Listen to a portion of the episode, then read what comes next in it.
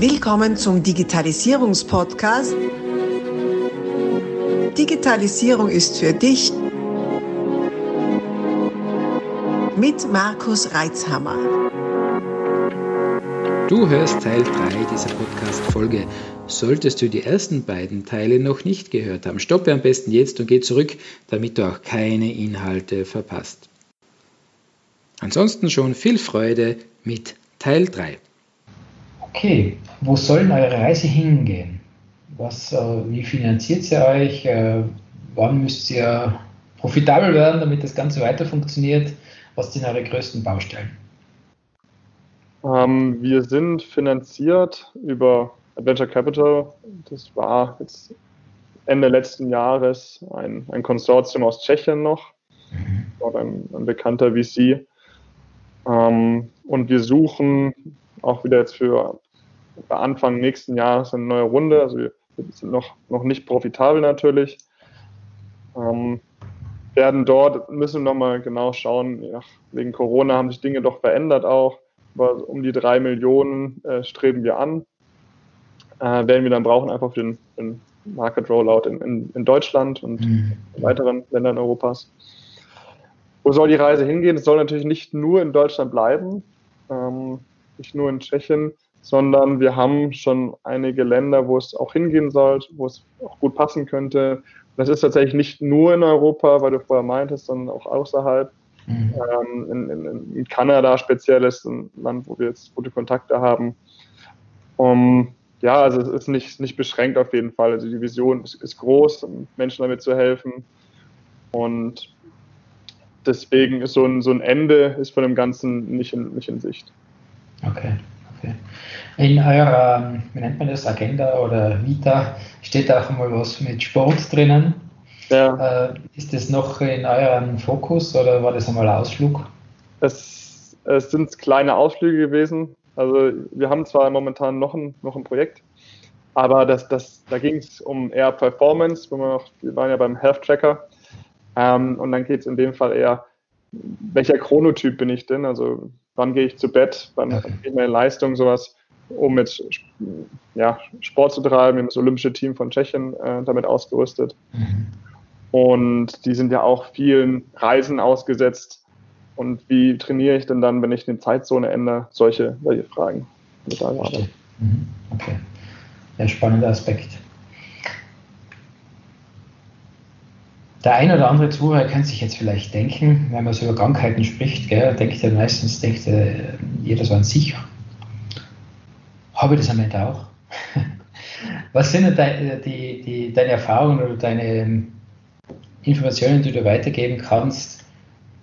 Wann sollte man denn mal zu einem Fachmann, Fachfrau gehen, um sich genau anschauen zu lassen?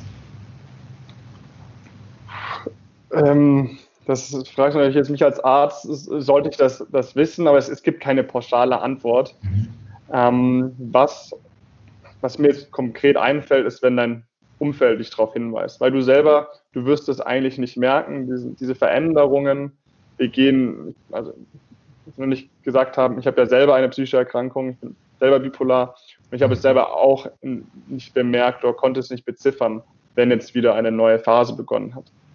Das ist, ja, du bist, also du bist ja der Bewerter selbst und der Bewerter verändert sich, das, das harmoniert einfach nicht. Du brauchst etwas, was von außen sich das anschaut und das ist in jedem Fall am besten noch ein Umfeld. Ähm, und wenn die natürlich etwas Ahnung von psychologischen Themen haben, dann wird ihnen das auffallen. Sonst vielleicht auch nicht. Also wenn die erste Phase, das kann deswegen sehr lange dauern, bis sie diagnostiziert wird, weil das Umfeld das noch nicht wiedergeben kann. Mhm. Das heißt, wenn jetzt jemand im Umfeld äh, besonders träge wird oder besonders überschwänglich wird, oder sagt das so diese Anzeichen? Oder? Genau. Wo ist denn der Unterschied zwischen, zwischen normaler Glückseligkeit und, und äh, krankhafter Ausprägung? Kann man das überhaupt so auf, äh, festmachen? sehr stark die Dauer. Also ich bin glückselig, mir geht es wahnsinnig gut, ein, zwei Tage, aber dann trainiere ich schon wieder gegen ein normales Level zurückzugehen. Bin, dann brauche ich wieder vielleicht etwas Ruhe schon. Ähm, und natürlich auch die Schlafdauer. Also es geht sehr schnell Hand in Hand, ist dann der Schlaf einfach reduziert. Das ist eines der Hauptsymptome. und ich dann auch nach vier, fünf Stunden noch Energie habe, also nach vier, fünf Stunden Schlaf noch Energie habe, wie als hätte ich acht Stunden geschlafen. Mhm. Das ist so auch ein klassisches äh, Symptom, was ausmachen kann. Wenn ich dann in die andere Richtung gehe, Depression, dann ist das, ja, da gehen meistens der Umschwung auch nicht so schnell. Aber auch da sind schlechte Phasen, hat man mal ein, zwei Wochen. Äh, laut Diagnosekriterien ist eben eine Depression, eine depressive Phase äh, über 14 Tage. Also wenn ich über 14 Tage mich jeden Tag schlecht fühle, dann ähm, kann man von einer depressiven Episode sprechen. Okay. Jetzt, wenn ich das als Laie so sage, also Manie ist jetzt prinzipiell, so wie du es beschrieben hast, ja eigentlich äh, gar nicht so schlecht. Ne? Du bist super drauf, man braucht wenig Schlaf, ist Leistungs, äh, äh, bringt Leistung. Äh, wo ist denn da der medizinische Hack an der ganzen Sache? Ähm, der, der, Haken ist, dass was, was hochgeht, kommt auch wieder runter. Okay. also man, man büßt es in der Regel ein mit einer depressiven Phase danach, also als würde der Körper die Energie wiederholen. Ähm, setzt er in einen ja, Low-Energy-Mode. Und ja, aber ansonsten natürlich, die, in Manlin wurden große künstlerische Errungenschaften und auch darüber hinaus äh, geschaffen. Also Vincent van Gogh, so viele äh, Beethoven, ähm, die darunter eben erst ihre großen Werke geschaffen haben. Auch heute sehen wir noch viel US-amerikanische äh, Musiker, ähm, Kenny West zum Beispiel ist bipolar. Es kann viel befördern, bis zu einem gewissen Punkt in der Regel. Also wir unterscheiden jetzt zwischen Hypomanie und Manie. Also Hypomanie ist doch das, das, da würden Fremde gar nicht den Unterschied merken, ob du jetzt schon Hochstimmung hast, der ist vielleicht einfach gesellig. Da merken es nur die Freunde. Und beim Money, dann ist es jedem klar, da ist, da ist, da ist was, was komisch. also, und so, so, kannst du irgendwann nicht mehr deine Produktivität lenken. Also bei Hypomanie kannst du es noch sagen, okay, ich mit Deadline musst du die einhalten und arbeite die Nacht durch. Das kriegst du vielleicht noch hin. Unter Hypomanie bist du, äh, unter Money bist du so ablenkbar. Aha, okay. Mhm. Also man kann sich selbst nicht mehr steuern oder genau. die Energie zielgerichtet äh, einsetzen. Nein, das kann. Nee. Mhm, okay. Ja, und der, der Kater kommt dann bestimmt in Form einer Depression in dem Fall dann. Mhm. Okay. Mhm. Mhm. In der Regel, je höher das Hoch war, desto tiefer auch das Tief. Mhm. Ähm, mhm. das ist, okay. Deswegen sollte man eben auch Manien, auch wenn sie sich gut anfühlen, äh, vorbeugen. Weil okay. der, der Langzeit, also was dann danach kommt, das, das ist nicht lohnenswert. Okay, also das macht alles vorher wieder zunichte. Ja, und noch darüber hinaus. Also mhm. Leute verschulden sich massiv, kaufen mhm. Dinge, die sie leisten können. Okay. Ähm, sehr sexuell aktiv, ohne, ohne jede Hemmung und äh. Risiko finden. Okay. Und kann man da medizinisch äh, gut Abhilfe schaffen inzwischen? Ist das, hat man es im Griff, wenn man es einmal erkannt hat? Ja, also es gibt, im Vordergrund steht sicherlich immer noch die medikamentöse Behandlung. Mhm. Ähm, und da gibt es die sogenannten Stimmungsstabilisierer. Die funktionieren gut. Also bei mir funktionieren sie äh, sehr gut, würde ich sagen. Sie haben oder können haben einige Nebenwirkungen. Und das ist natürlich dann schwierig, so ein Medikament langfristig zu nehmen, wenn ich nur noch die Nebenwirkungen merke, aber gar nicht mehr weiß, hilft mir das eigentlich gerade noch. Deswegen mhm. setzen viele Patienten dann das auch ab mhm. ähm, und dann kommt es zu neuen Phasen. Mhm. mhm. Und wenn ich als Techniker denke jetzt dass ein Regelkreis, der außer Balance gekommen ist. Ne? Mhm. Äh, da kann man ja auch, auch, auch, eingreifen. Wenn man das nicht tut, kann ja sein, dass das dann ein ganzes Regelsystem sich selbst zerstört, weil es einfach überreagiert. Mhm. Kann das mit dieser Medikation auch passieren, dass das einfach nehmen wir das ist eine hormonelle Geschichte dann auch im, im, im Hirn, äh, dass die dann nicht mehr wirken oder der Patient abstumpft und immer wieder neuen externen Stoff braucht, um das in den Griff zu bekommen?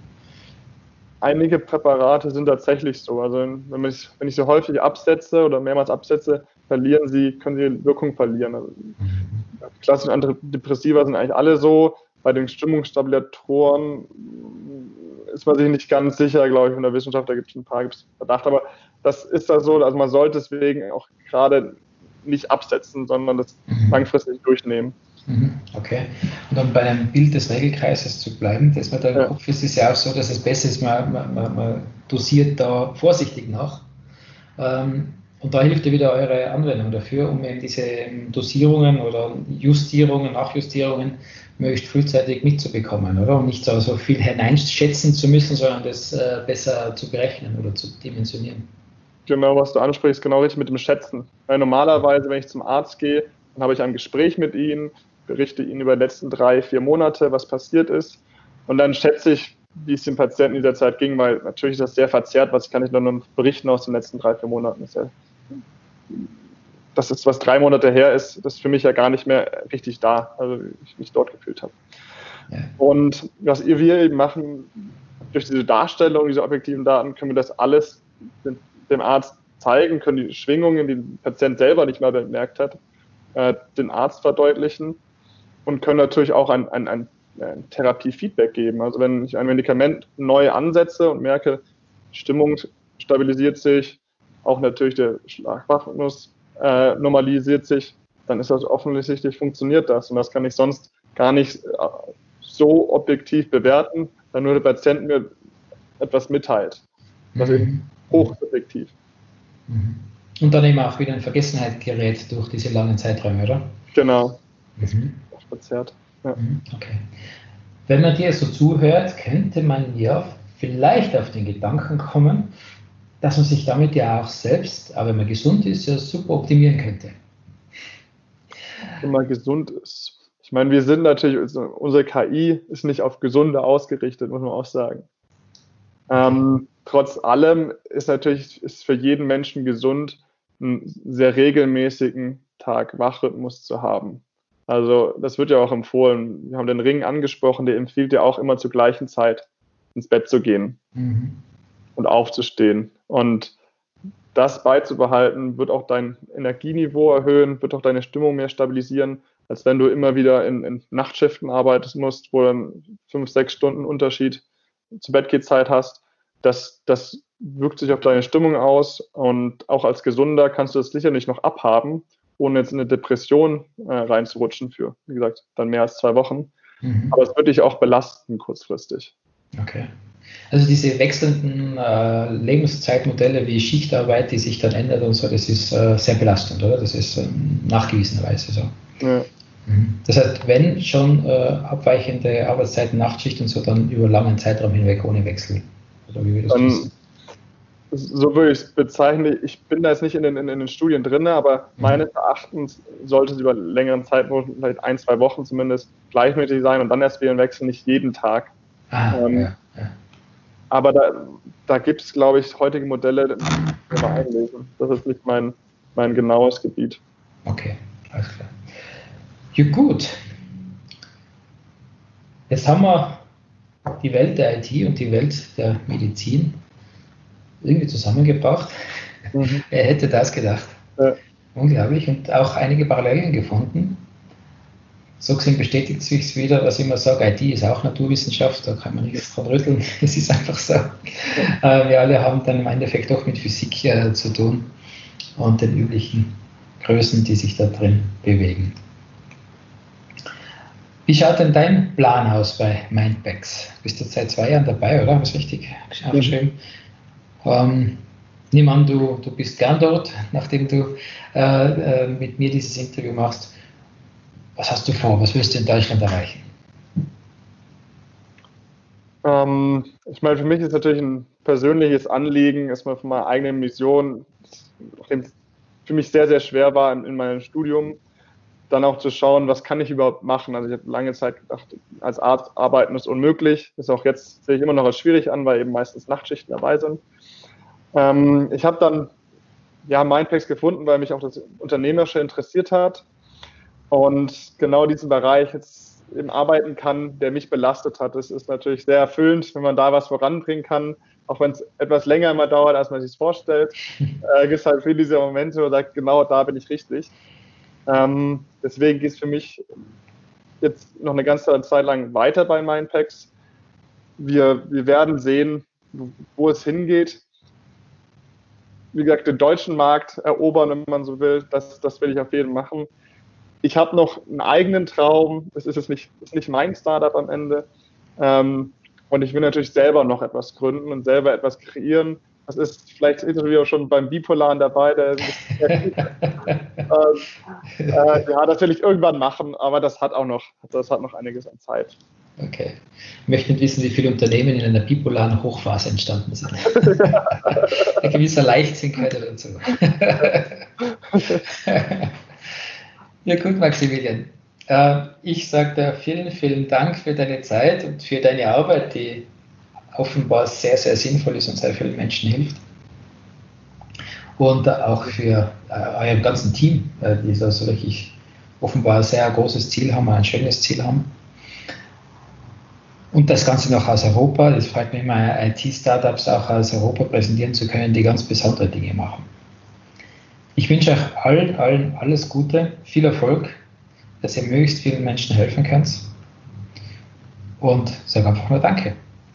Danke dir auch, Markus. Ganz, ganz tolles Interview mit dir. Dankeschön.